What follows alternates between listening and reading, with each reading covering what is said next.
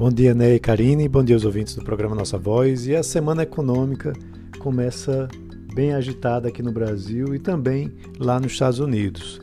A gente tem essa semana é, uma renovação aí, provavelmente, das tensões no mercado, né, onde na semana passada a gente teve quedas fortes de Wall Street que contaminaram a Bolsa Brasileira e que distanciaram né, a, o Ibovespa dos 100 mil pontos.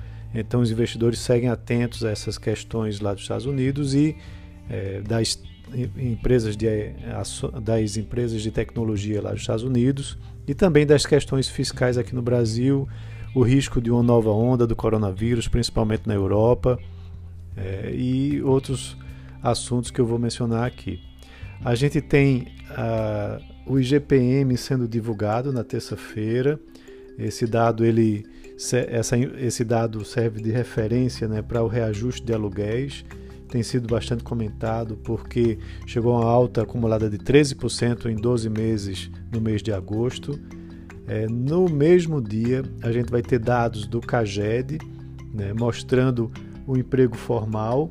E no dia seguinte, na quarta-feira, a gente vai ter os dados da PNAD do IBGE, né, que indicam o desemprego aqui no Brasil e a projeção é que a taxa fique em 13,7%. Também teremos a retomada no STF do julgamento sobre a venda das subsidiárias da Petrobras, das refinarias. É um assunto que tem afetado bastante as ações da Petrobras. O presidente do Supremo, né, o ministro Luiz Fux, pautou para quarta-feira o debate do assunto em plenário, que pode impedir a petroleira de vender as suas refinarias.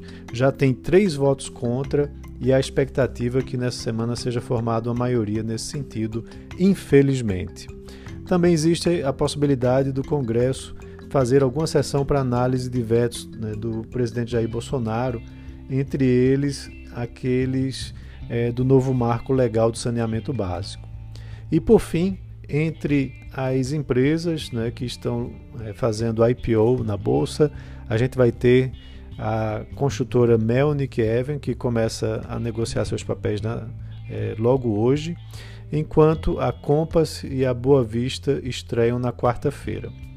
Lá nos Estados Unidos tem algo muito importante. Na terça-feira, às 22 horas, é, Joe Biden e, e Donald Trump vão fazer seu primeiro debate, primeiro de três debates onde teremos aí o posicionamento né, de ambos os candidatos e onde hoje o Joe Biden está ainda na frente nas pesquisas eleitorais. Mas a gente sabe que a eleição americana é um pouco mais complexa que a brasileira né, e, e todo mundo segue de perto.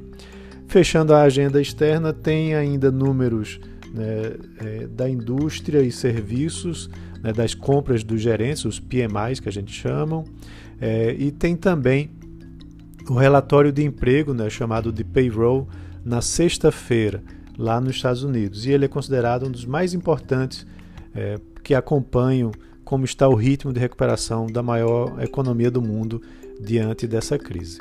Então é isso, um ótimo início de semana a todos e vamos aí aguardando o desenrolar da semana econômica. Um abraço.